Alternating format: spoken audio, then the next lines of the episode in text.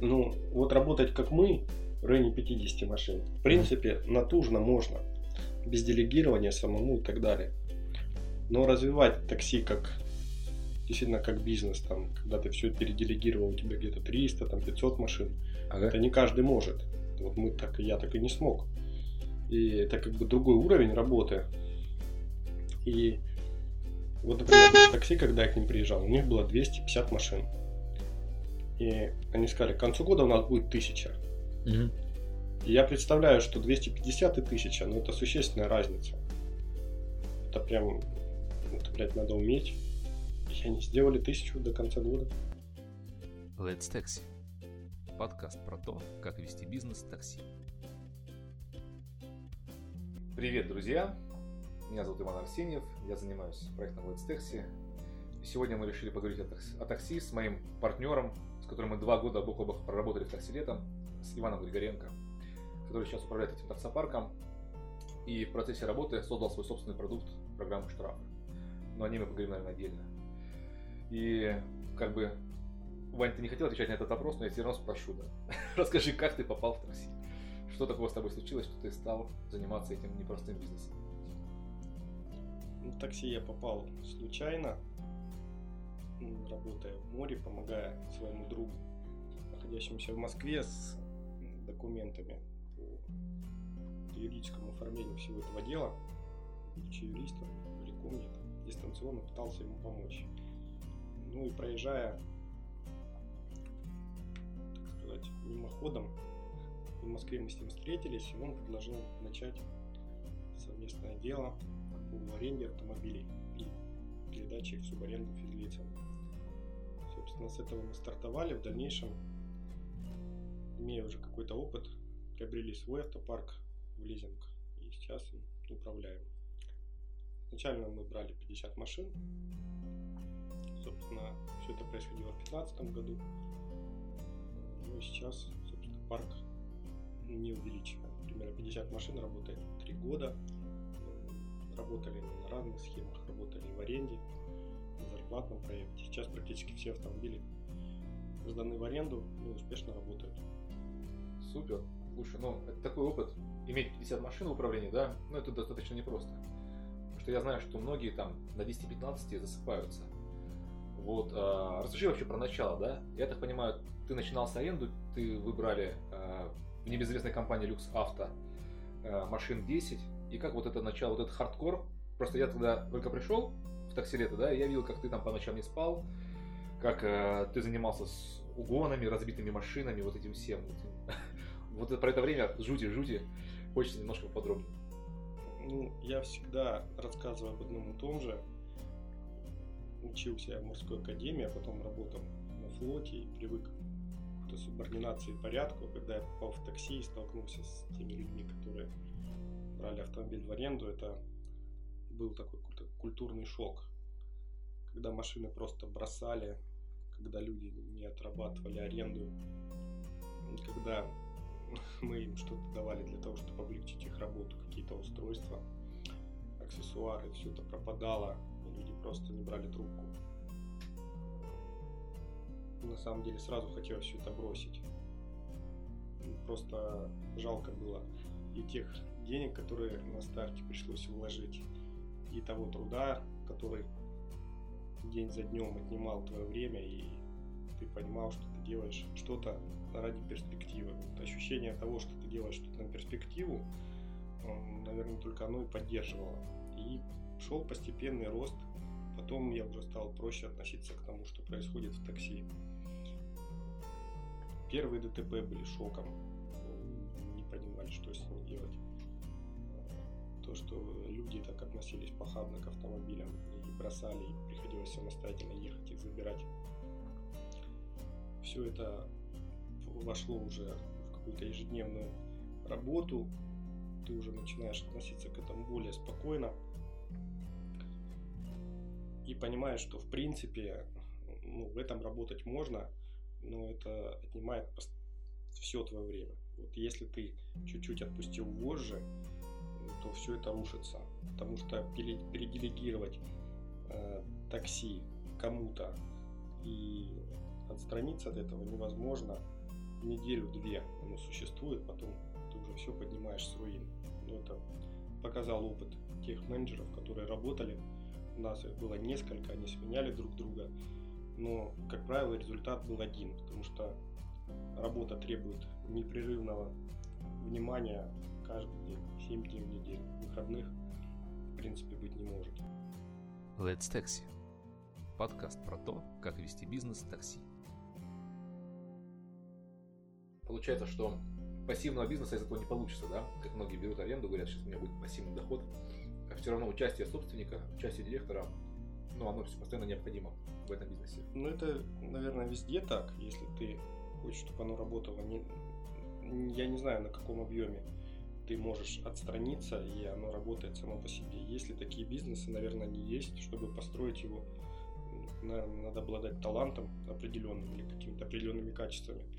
А если ты занимаешься арендой автомобилей или такси, ну, в таких объемах, там, до 50 автомобилей, делегировать это эффективно вряд ли получится.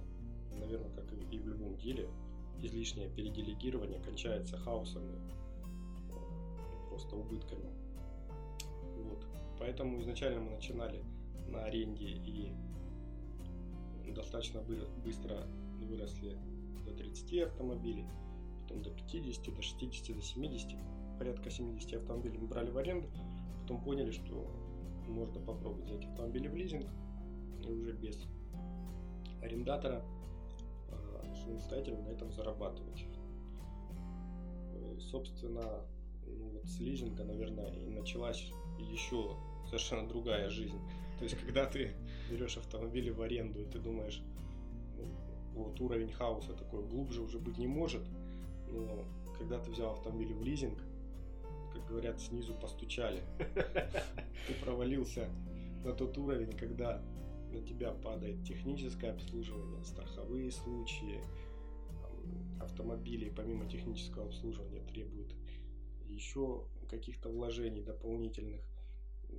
То есть это совершенно не то, как если ты берешь чьи-то машины и просто их эксплуатируешь, не заботясь о каких-то дополнительных факторах, как я говорю, техническое обслуживание, ремонт и так далее.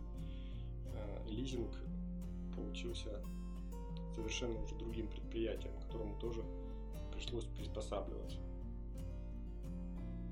Понятно. Слушай, ну про нюансы лизинга я спрошу еще чуть-чуть отдельно.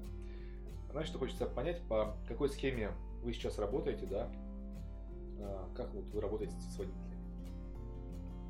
Мы изначально работали на аренде,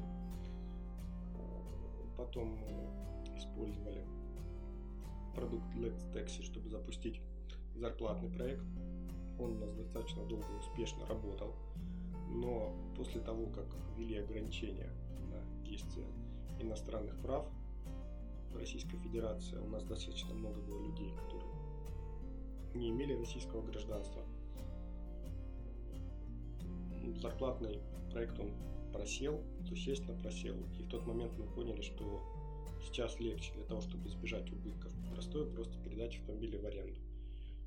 Автомобили были переданы в аренду и до сих пор, в принципе, мы работаем по этой схеме.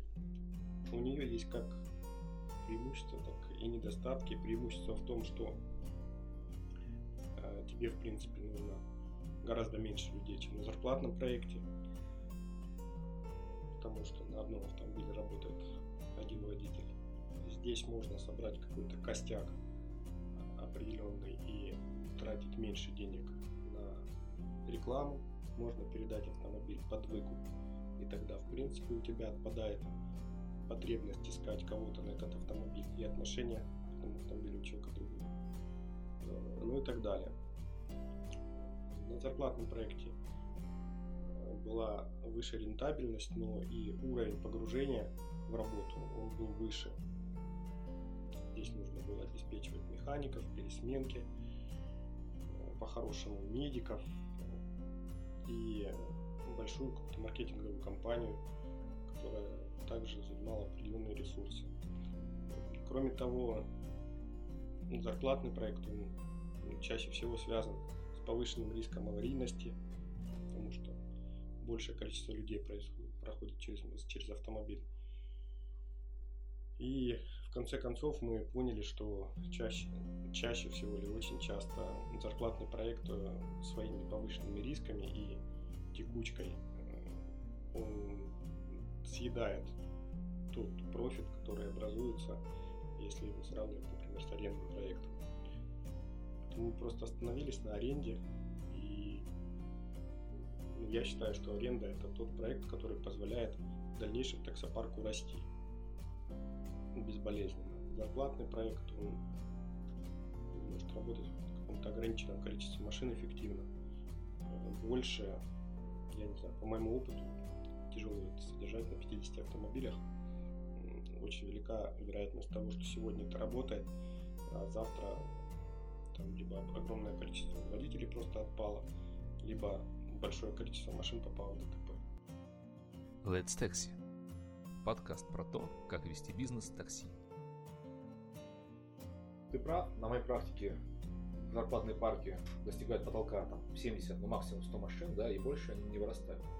И как бы получается, что арендная схема это для тех, кто любит работать более-менее спокойно, а зарплатная для тех, кто хочет хардкора. Э, там есть премия за риск, условная, да, ты можешь заработать больше, но при этом, да, погружение серьезное и проблем ты можешь получить гораздо больше. Хорошо, хорошо, это как бы честное мнение, и это правильно. А, скажи, пожалуйста, вот в таксопарках современных нужна ли автоматизация? Да? Если там что автоматизировать, потому что как-то многие же раньше работали с рациями, да, Э, и все было хорошо. Сейчас пришли агрегаторы. Мы работаем с теми э, водителями, которые работают на агрегаторах. Э, ну, вот вопрос автоматизации. Стоит ли применять? Что, может быть, ты делал?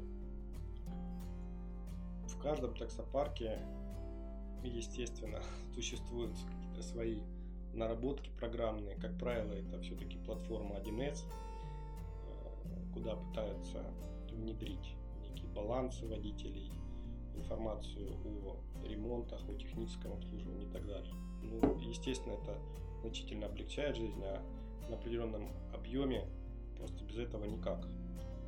Вот э, яркий пример того, что, например, зарплатный проект э, в каком-то ограниченном режиме, там 5-7 машин можно запустить без программного обеспечения. Если же ты хочешь его действительно развивать, то тебе необходим диспетчер. Диспетчеру необходимо видеть водителей контролировать на линии. И, безусловно, тот опыт зарплатных проектов, которые мы имеем, он основан в первую очередь на том программном продукте, которым, занимается Иван. Без него мы даже начинать бы не стали. Потому что если ты не видишь человека на линии, не можешь контролировать его графики, эффективность работы, то в конечном итоге зарплатная схема принесет тебе еще больше убытков. Сюда еще вкладывается еще тот риск, что ты просто не контролируешь людей, которые только вчера или сегодня пришли в твой парк, э, потому что на зарплатном проекте ну, люди долго не задерживаются, все это знают. А что касается э, других форм автоматизации, мы на своем опыте поняли, что одна из болезненных таких точек любого таксопарка – это штрафы, на которых государство сейчас активно зарабатывает. И в Москве это особенно актуально как минимум три органа выносят постановление по, по, нарушениям правил дорожного движения, либо каких-то муниципальных законов о стоянках в городе Москве.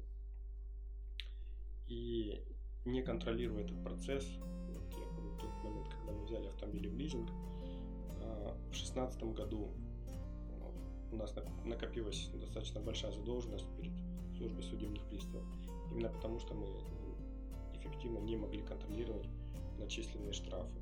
Ну, исходя из этого опыта, собственно, создавали свой, свою программу, создали и успешно ее распространяем. Теперь, по крайней мере, теперь таких проблем у нас не существует. Другие парки пытаются оптимизировать балансы водителей, поскольку они работают на разных агрегаторах. Необходимо видеть деньги с различных источников. Ну, без этого, наверное, сейчас не существует ни один парк. Другое дело, что уровень этой автоматизации и качество постановки технического задания, он, конечно, совершенно разный.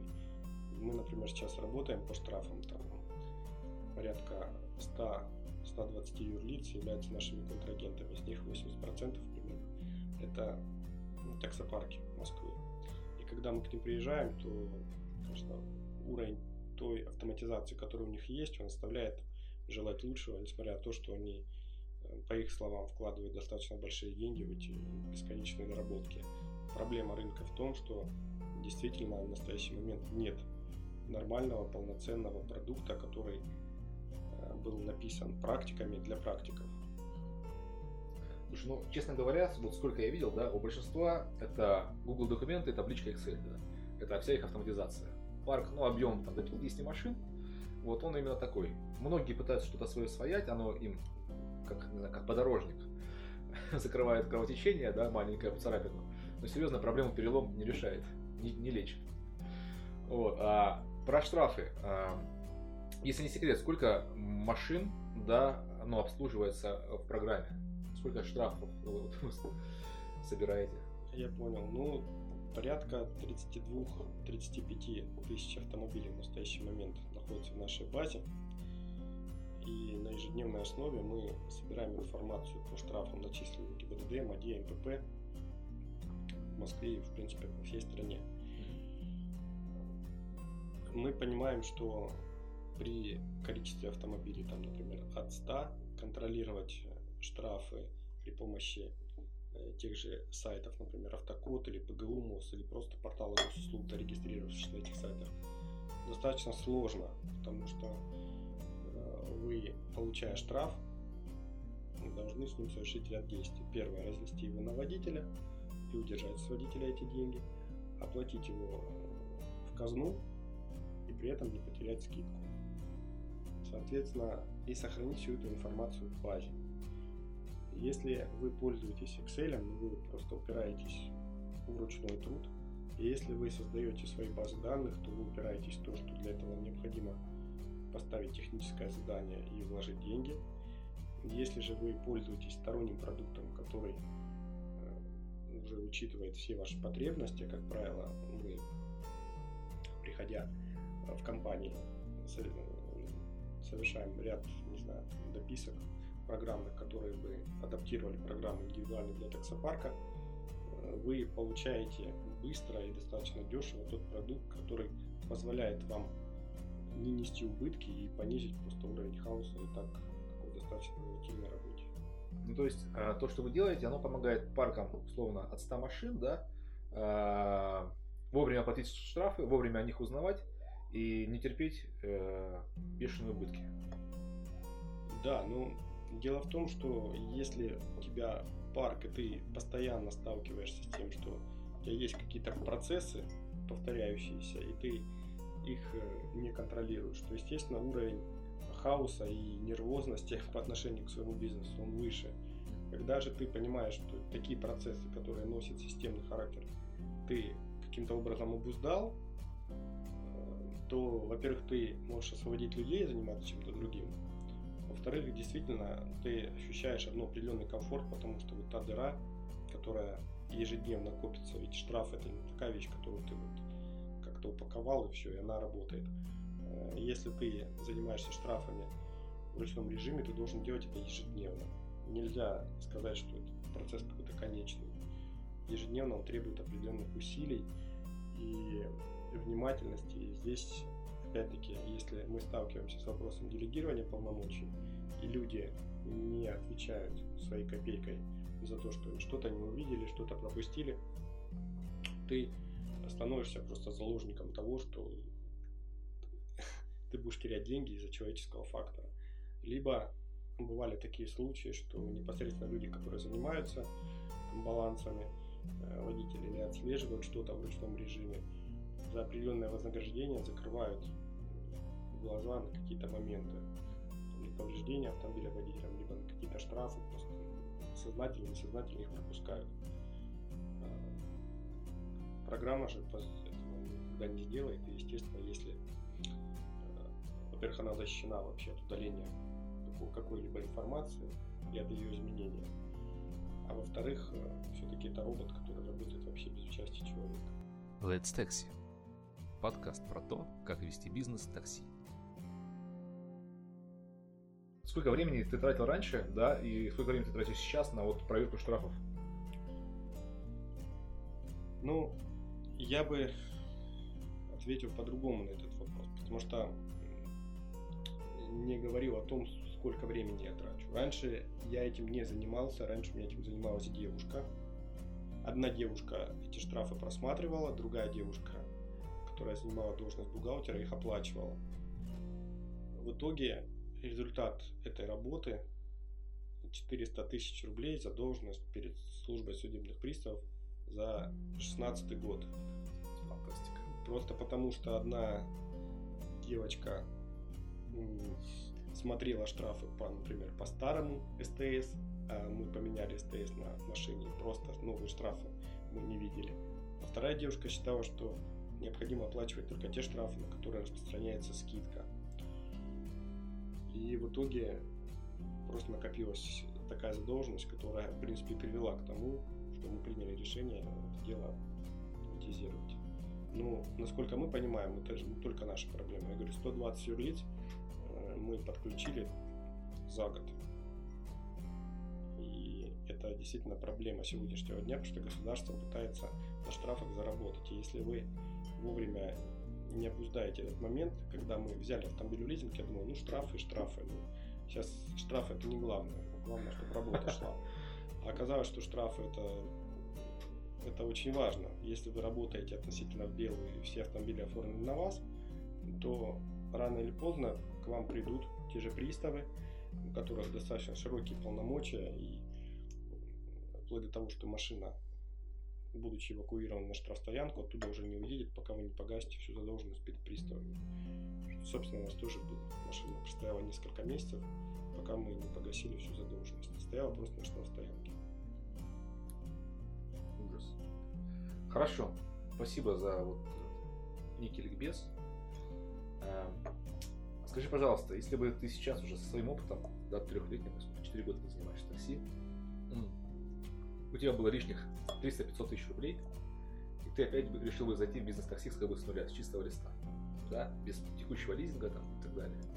А, какие бы шаги ты предпринял, да, а, как бы ты сейчас строил, как напутствие вот тем, кто собирается запускать свой собственный таксопарк? Ну, я бы начал с того, естественно, что при таком, при такой сумме автомобили купить не получится. Скорее всего, это тот же частный лизинг. Но лизинг может быть разный. На эту сумму можно взять три автомобиля, можно взять один автомобиль. Сейчас уже по прошествии тех лет, когда мы ежемесячно выплачиваем лизинг, я понимаю, что а, лучше сделать так, что вы на старте вкладываете в машину достаточно много, а потом уже в процессе работы платите лизинговой компании минимальную сумму, что, по крайней мере, уберегает вас от э, такого риска, как пени в случае там, ДТП или простое транспортного средства.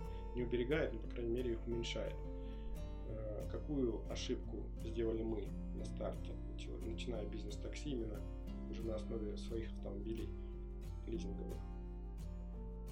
Минимальный платеж на старте, минимальный платеж выкупной и максимальная лизинговая нагрузка на текущие лизинговые платежи.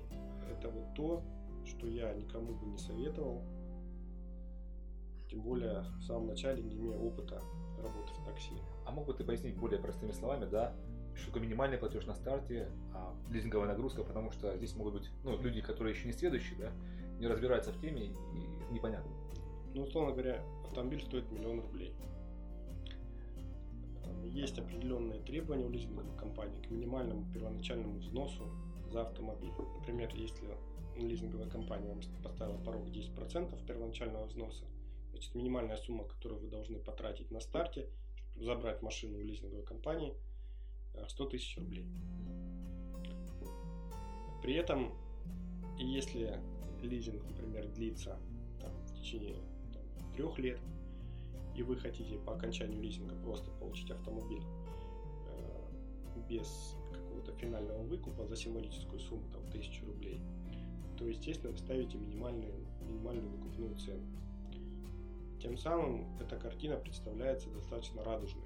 Вы входите с небольшими деньгами, в конце, когда машины уже поддержанные и требуют все больше и больше к себе внимания, вы можете ее выкупить за 1000 рублей и спокойно эксплуатировать. На самом деле так делать точно не нужно, э, потому что если вы вносите минимальный первоначальный платеж, например, 100 тысяч рублей, и лизинговый платеж ежемесячный у вас образуется в районе там, 20-28 тысяч рублей, то рано или поздно, через два года, вы поймете, что те расходы, которые вы несете на обслуживание автомобиля двухгодовалого в такси, они, как правило, съедают э, всю доходность, которую вы получаете, и платить лизинг становится все сложнее и сложнее. Если же на начальном этапе вы платите за автомобиль не 100, например, 300 тысяч рублей, то ежемесячный платеж с тех же 27 тысяч рублей, он снижается там до 22, до 21 тысячи рублей в месяц. И на самом деле это очень существенно. Может быть, на одном автомобиле это незаметно, но там, при объеме там, 10-20 автомобилей это достаточно большая сумма. И поэтому, если у тебя есть, ну, условно говоря, не 300 тысяч, а миллион рублей, и есть возможность при первоначальном взносе в 100 тысяч взять 10 автомобилей, или при первоначальном взносе в 300 тысяч взять всего 3 автомобиля, то лучше брать 3 автомобиля, не брать 10. Потому что велик риск того, что по истечении там, полутора лет вы просто столкнетесь с трудностями в обслуживании лизинговых платежей. Связано это просто с тем, что машины в такси очень интенсивно эксплуатируются, вы просто начнете вкладывать деньги в то, о чем даже изначально не, зад... о чем изначально не задумывались. Поэтому совет простой. Если вы приходите в лизинговую компанию, она говорит, вы можете взять автомобиль, внеся 10% первоначальной суммы, знаете, что э, большие игроки, которые есть на рынке, большие, не очень, как правило, вкладывают 30-40% от первоначальной стоимости автомобиля на старте, берут автомобиль в лизинг не на 3 года, а на 2, ну и ставят какой-то купный платеж, не знаю, 30-40 тысяч рублей, если позволяет лизинговая компания. И тогда э, лизинговые платежи уменьшаются там, до 15 до 18 тысяч рублей, и вы понимаете, что вы можете расти. Если же изначально вы взяли 10 автомобилей, внеся на них 100 тысяч, и начинаете на второй-третий год с ними просто маяться, вы даже не, зах... не то, чтобы у вас не, не будет возможности, у вас не будет желания расти, потому что вы не будете видеть во, все, во всем этом деле перспективу. Поэтому изначально, если вы хотите строить это грамотно и делать упор на такси, лучше заплатить за машину на старте больше и платить за нее меньше, чем набрать автомобили и потом столкнуться с невозможностью или с большими трудностями в обслуживании лизинговых платежей спасибо. Но если мы решили идти по пути лизинга, то как тогда быть со страховками? Как страховаться правильно? Брать таксишную или обычную? Ну, естественно, если вы сейчас берете автомобиль для использования в качестве такси, вы оформляете лицензию. Все страховые компании, практически все страховые компании при оформлении полиса э, проверяют, оформлена ли, оформлена ли лицензия на автомобиль либо такой лицензии нет. Если лицензия есть, то вас не то чтобы обязаны, и вас просто не пропустят по обычному тарифу. Вы все равно будете обязаны платить премию, которая соответствует премии за эксплуатацию автомобиля в режиме такси.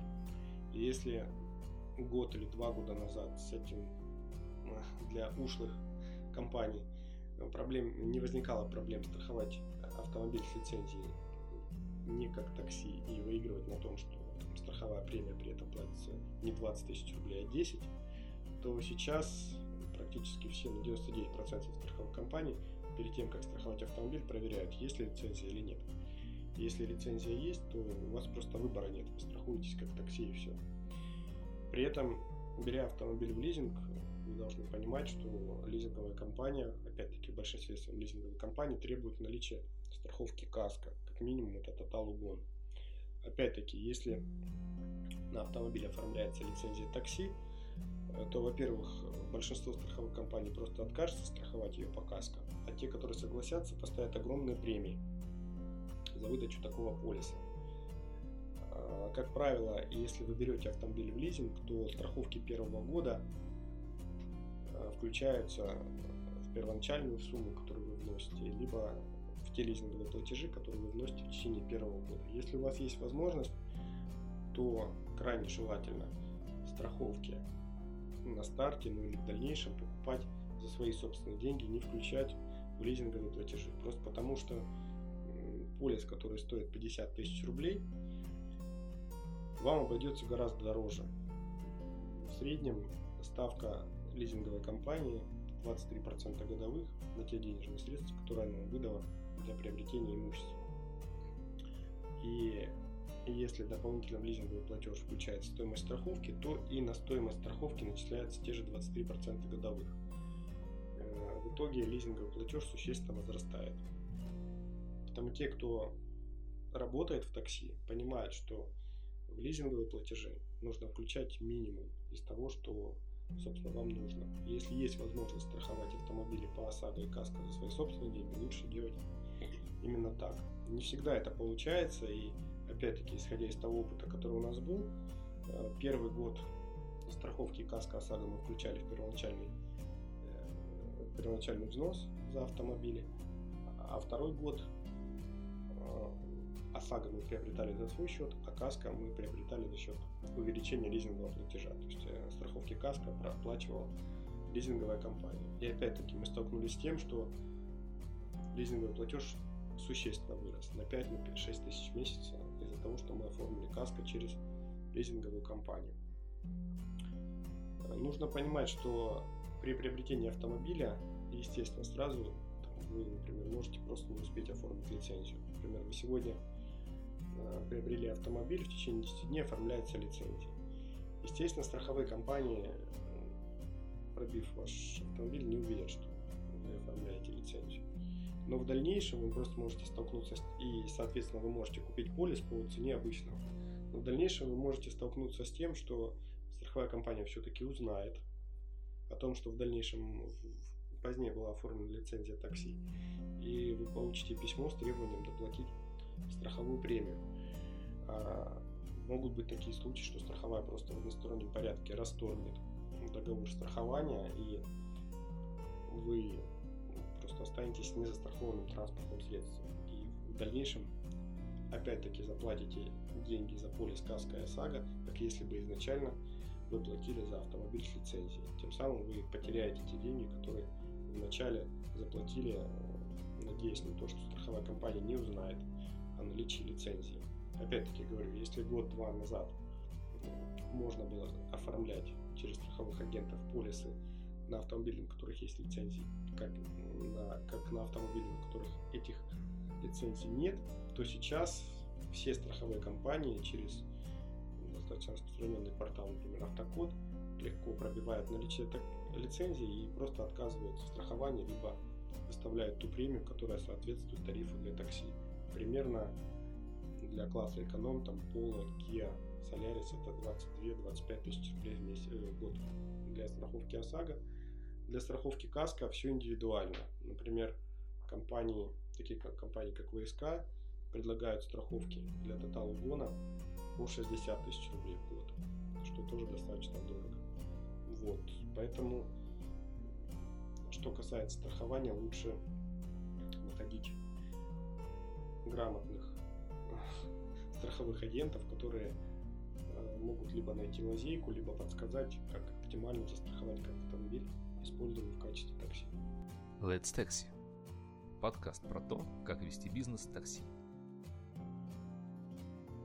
Слушай, ну вот, а, исходя из этого, возникает вопрос, имеет ли смысл вообще а, страховать а, ту же самую каску, да, потому что, как я понимаю, страховые очень неохотно платят а, и каску, и ОСАГО.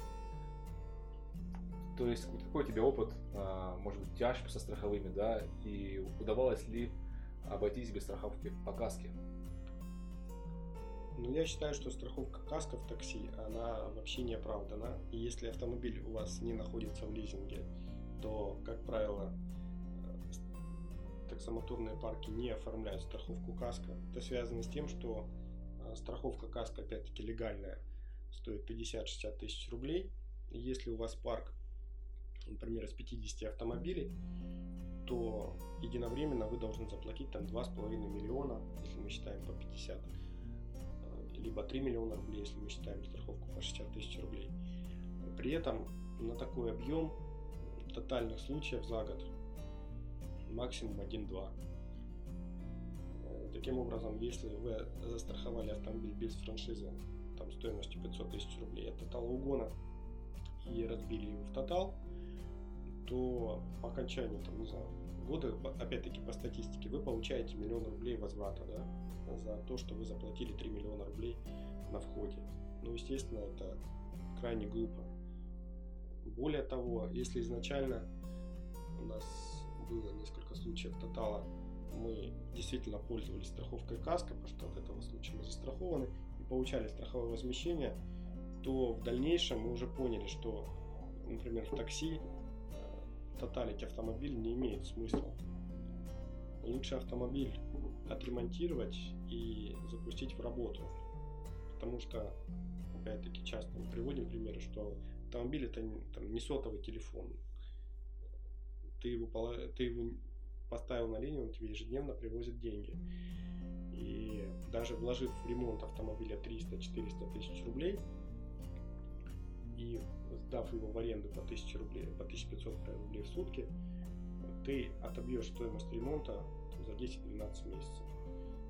И в дальнейшем будешь просто автомобиль эксплуатировать тоталить автомобиль, такси, это делают только в крайних-крайних случаях. В основном все подлежит восстановительному ремонту. Потому что если ты передаешь страховой компании, как ты считаешь, полностью непригодный к, к ремонту автомобиль, на приемке тебе говорят, через месяц мы его отремонтируем, он будет не битый, не крашеный.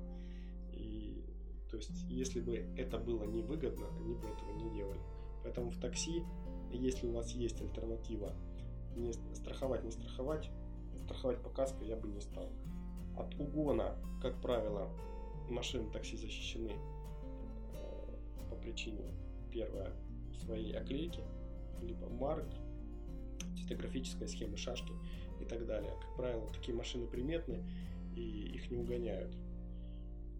А второе, Э, так как эти автомобили эксплуатируются в основном юридическими лицами, они часто имеют один-два датчика, пассивный, активный, которые позволяют непрерывно там, мониторить местонахождение транспортного средства. И при имеющихся там нескольких попыток угона, на самом деле автомобили очень быстро находили.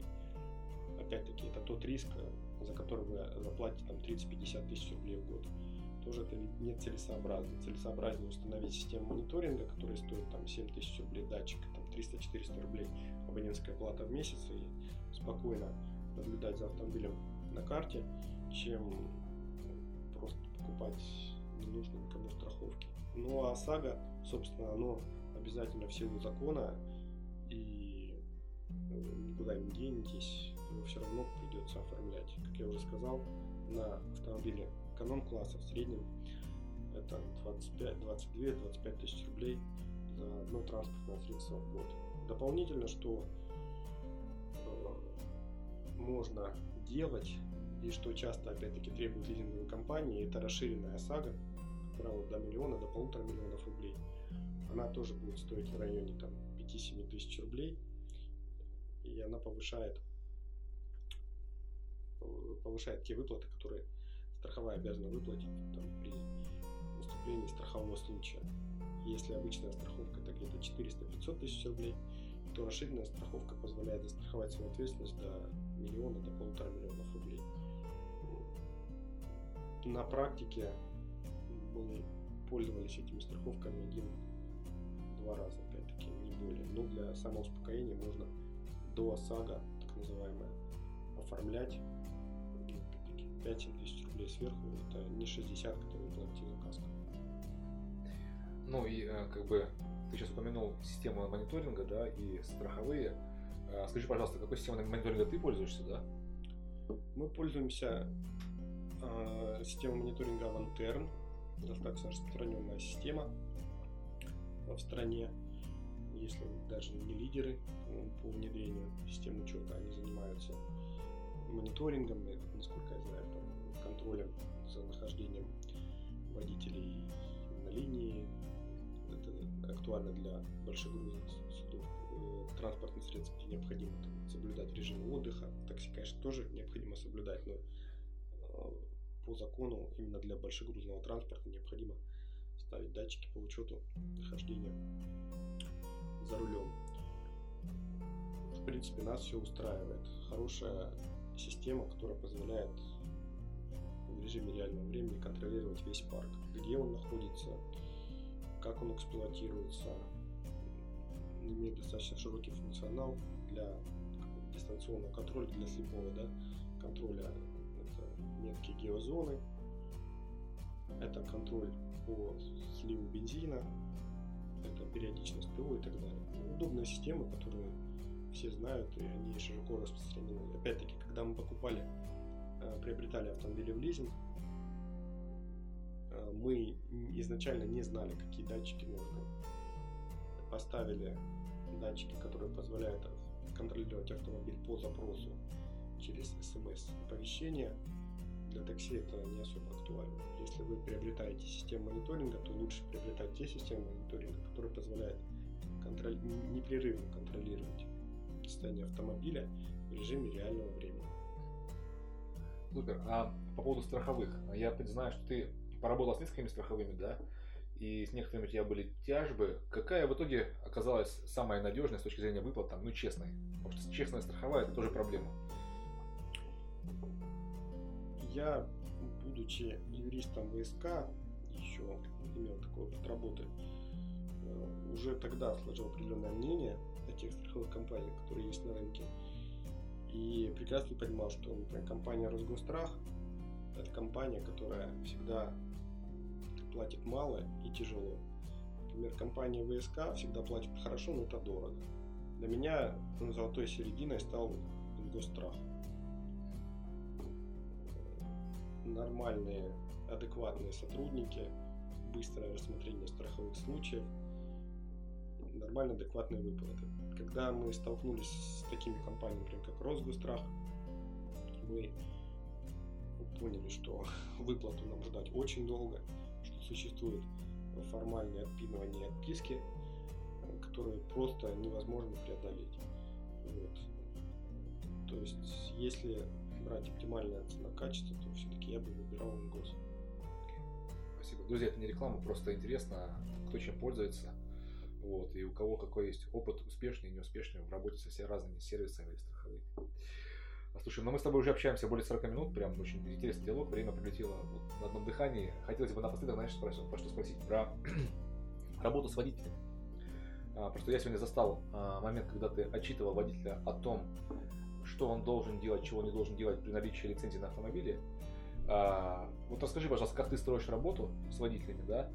А, и что нужно делать, чтобы ну, не подставиться из-за них? Ну, вы должны понимать, если вы взяли автомобиль для использования в качестве такси и оформили соответствующую лицензию, то вы приобрели большую головную боль. Потому что при оформлении такой лицензии на вас сразу в силу закона накладываются определенные обязанности. Это относится как к автомобилю, так и к тому, кто им управляет. Автомобиль должен обладать соответствующей атрибутикой и быть определенного цвета, если мы сейчас говорим о лицензиях, например, Москвы и Подмосковья. И те водители, которые управляют соответствующим транспортным средством, имеющим лицензию, должны иметь определенный опыт и квалификацию. С того момента, как вы оформили лицензию такси, вы должны обеспечить наличие как минимум шашки, шашечного пояса на автомобиле такси – информации о тарифах и о водителе, который, соответственно, выполняет заказы. В Москве за соблюдением закона таксист наблюдает Московская административная дорожная инспекция. И, собственно, в соответствии с кодексом об административных правонарушений, отсутствие шашки или шашечного пояса на автомобиле влечет наложение административного штрафа на юрлицо, которое оформляло лицензию, в размере 50 тысяч рублей. Важно понимать, что наличие данной схемы и шашки на автомобиле не, никак не связано с тем, выполняет ли автомобиль заказ, используется ли он в качестве такси, либо вы оформили лицензию, по какой-то причине передумали его использовать для перевозки пассажиров, пользуетесь, например, в личных целях. То, как вы используете автомобиль, совершенно не важно сотруднику, который вправе выписать штраф в размере 50 тысяч рублей. Везете ли вы клиента, едете ли вы в магазин, э, выехали ли вы просто не знаю, посмотреть город, совершенно не важно. Вы должны иметь шашку и шашечный пояс. Очень часто те, кто оформили лицензию, об этом забывают. Или водители, которым вы выдаете автомобиль, думая, что они должны соответствовать закону только в момент перевозки пассажира. В тот момент, когда они ездят по своим делам, ну, предпочитают снимать шашку или шашечный пояс, дабы не показывать, что они работают в такси. И вот если автомобиль будет остановлен как раз в тот момент, когда нет либо шашки, либо шашечного пояса, вы вполне можете схватить штраф 50 тысяч рублей. То же самое относится к карточке, которая должна находиться внутри автомобиля. За ее отсутствие вы можете получить штраф 30 тысяч рублей. Э, несмотря на то, что мы всеми силами стараемся соблюдать закон о такси, но ну, достаточно часто случаи, когда мы понимаем, что водитель эксплуатирует его ненадлежащим образом. Выехал из автопарка, снял шашку, например. Выехал из автопарка, убрал карточку водителя. Происходит это по разным причинам. Кто-то не хочет показать своим знакомым, что он работает в такси, кто-то по незнанию считая, что в данный момент это не очень нужно.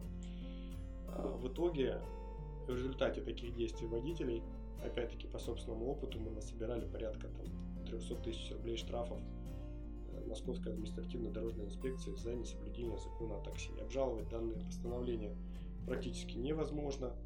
Э, ну, это, естественно, несет огромные убытки всему парку.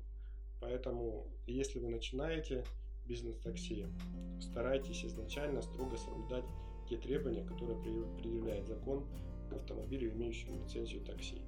Изначально приобретайте шашку и ни под каким предлогом не позволяйте водителю ее снимать. Это 50 тысяч рублей стоит, да? Да, оклеивайте автомобиль по бокам шашечным поясом, иначе это тоже стоит 50 тысяч рублей отсутствие либо того, либо того. То есть в законе предусмотрена альтернатива.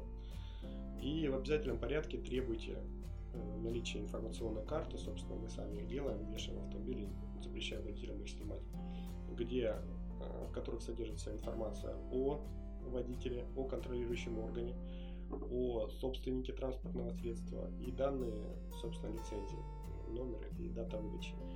Опять-таки, отсутствие этой информации грозит штрафом 30 тысяч рублей. Дополнительно вы должны понимать, что лицензия, шашка и так далее, если это все связано еще с юридическим лицом, обязывает вас выписывать путевые листы. И путевой лист, это должна быть не просто формальная бумага, в путевом листе в обязательном порядке ставятся отметки медика и механика. А в вашем штате, либо в той организации, с которой вы заключаете договор, на выдачу путевых листов, если вы маленькая организация, не можете позволить себе в штате нахождение соответствующих лиц, э, должны иметь определенную, определенную квалификацию. Что касается механика, который выпускает автомобиль на линии, он должен иметь сертификат ПДД. А медик должен иметь соответствующую квалификацию для того, чтобы производить предрейсовый медосмотр. Э, опять-таки, тоже немаловажный факт наличия действующего путевого листа, поскольку на территории Москвы, Московской области, мы говорим об этих регионах, э, действуют а, те органы, о которых я скажу, э, по всей стране, но большинство перевозок осуществляется именно здесь. Действует технадзор, который проверяет наличие путевого листа, не просто путевого листа, а надлежащим образом оформленного. И за отсутствие путевого листа можно, опять-таки, получить очень большой штраф от 30 до 50 тысяч рублей и вплоть до того, что сотрудники технадзора на месте изымают транспортное средство у водителя, который не получил надлежащим образом оформленный путевой лист. Дополнительно это влечет, естественно, штрафы на юридическое лицо, которое оформлено транспортное средство. Поэтому, когда вы приобретаете автомобиль и планируете получать с него какой-то пассивный заработок, вы должны понимать, что весь ваш пассивный заработок может сойти на нет простым несоблюдением закона о такси. Итого получается, что шашка 50 тысяч, шашечный пояс 50 тысяч, карточка водителя 30 тысяч, путевой лист. Путевой лист, он вплоть до изъятия транспортного средства. Ну, то есть ты теряешь 130 тысяч и автомобиль, если не соблюдаешь вот 4 простых пункта. Да, да, ты фактически просто теряешь автомобиль. Ну и такая мелочь, как такие штрафы, как парковка на газоне, такой одиозный штраф, о котором многие, наверное, знают, что на территории Москвы действует штраф в размере 300 тысяч рублей, если автомобиль припаркован на зеленом насаждении, либо в местах, которые предназначены для зеленых насаждений. То есть одна неправильная парковка грозит штрафом в размере стоимости, в размере 50% стоимости автомобиля. 300 тысяч рублей, и их также крайне сложно оспорить. Э, в связи с тем, что еще действуют различные сервисы типа активного гражданина и мой город на территории Москвы, сфотографировать данное правонарушение может любой, отправить его в МАДИ, и МАДИ выпишет штраф 300 тысяч рублей. Поэтому, когда мы выдаем автомобиль об основных моментах, которые связаны с, со штрафами, естественно, мы водителям говорим, в первую очередь шашка, шашечный пояс, карточка водителя, надлежащим образом заполненный путевой лист и, и, естественно, запрет парковаться на газонах, либо на грунтовых каких-то площадках, на которых даже может не быть никакой травы, но если они предназначены для зеленых насаждений, хоть одно колесо автомобиля стоит на грунте, вы вполне можете схватить штраф 300 тысяч рублей. Спасибо, это очень ценное предупреждение, потому что ты можешь выпустить машину на, на смену, а к концу дня поиметь почти 500 тысяч штрафов. это просто да. жуть. Но что касается шашки или шашечного пояса, там, как правило, действует альтернативная ответственность. То есть, если у тебя нет и того, и другого, тебя э, штрафуют за что-то одно. Нельзя сказать, что если ты едешь без шашки, шашечного пояса, ты получаешь 100 тысяч штрафа. Как правило, МАДИ проявляет благосклонность, в кавычках, выписывает тебе штраф 50 тысяч рублей. Какие милые люди. Let's Taxi. Подкаст про то, как вести бизнес такси. Спасибо тебе за ну, такой ценный ликбез, потому что я понимаю, что ребята, которые никогда этим не занимались, там, или просто были в прошлом таксисты, которые хотят начать свой бизнес-такси, да, а они, будучи у руля, не сталкивались вот с этими нюансами юридическими, организационными. Я хочу тебя попросить на прощание, как бы, дать таких, наверное, три напутственных совета, да, тем, кто решил начать свой бизнес-такси, да, как напутственное слово. Что, ребята, делать? Ну, первое, я против э, взрывного роста. Люди должны обкатать схемы на одной-двух машинах. Не стоит, э, если даже при наличии каких-то финансовых возможностей вы хотите взять большое количество автомобилей, не стоит это делать сразу. Во-первых, вы не сможете подобрать хороших водителей одномоментно, вы просто столкнетесь с большим простоем. Ну и второе, все-таки та схема, которая будет действовать там, на двух-трех автомобилях, она действительно будет актуальна там, для 10 автомобилей. Поэтому если вы начинаете, начинайте крайне осторожно и следуйте тем требованиям, которые к автомобилю такси предъявляет закон. Второе, если вы берете автомобиль в лизинг, как я уже сказал, старайтесь не гнаться за количеством автомобилей, которые приобретаются в лизинг. И если есть альтернатива, условно говоря, между 10 автомобилями и тремя, берите три, и вы сами поймете, что это было правильно. В любой момент вы сможете подрасти за счет того, что будете экономить на лизинговых платежах. Но погнавшись за количеством, вы просто можете столкнуться с, просрочкой или вообще с изъятием транспортных средств. Ну и третье – это тщательный подход к выбору тех, кому вы доверяете транспортное средство. Опять-таки, как показал опыт, и если вы отдаете автомобили кому попало, лишь бы он стоял у вас возле офиса или возле дома, то вы сталкиваетесь с еще большими убытками, чем простой. Как правило, на 10-15 автомобилей э, вы потратите порядка 3-4 месяцев, чтобы собрать более-менее надежный костяк людей и уже позволить себе расти и набирать других людей.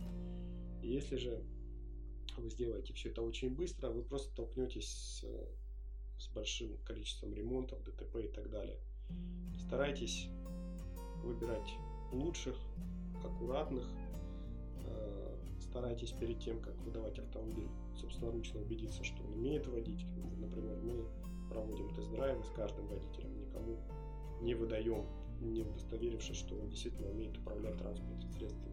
Старайтесь не доверять автомобили тем людям, которые являются иногородними, не имеют опыта вождения по Москве. Как правило, тоже это заканчивается не очень хорошо. Люди теряются в потоке автомобилей. И, ну, как правило, это тоже очень часто заканчивается ДТП. Ну и старайтесь работать с теми, с кем вам комфортно работать. Очень часто таксопарки отказывают, к примеру, например, автомобили, э, выдачи автомобилей выходцам из Дагестана. Мы в свое время, ну и вообще не из Дагестана, с Кавказа, например, мы в свое время автомобили таким людям выдавали. Сейчас мы тоже стараемся от этой практики отойти, поскольку действительно мы понимаем, что работать с ними тяжело, и если на коротком плече ты получаешь какую-то прибыль, то в дальнейшем ты можешь просто столкнуться с убытками и какими-то конфликтами, которые в повседневной работе, ну, они же вообще лишние. Хватает и так забыто. Поэтому, резюмируя, основное это старайтесь работать по закону. Если берете лизинг, берите его грамотно, работайте только с теми людьми, которым можете доверять. Let's Taxi. Подкаст про то, как вести бизнес такси. Вот и подошел к концу первый выпуск нашего подкаста. Спасибо за то, что этот час были с нами. Я надеюсь, что для вас это было интересно. В ближайшее время мы выпустим еще несколько передач с руководителями таксопарков, которые расскажут о нюансах ведения бизнеса такси. Присоединяйтесь.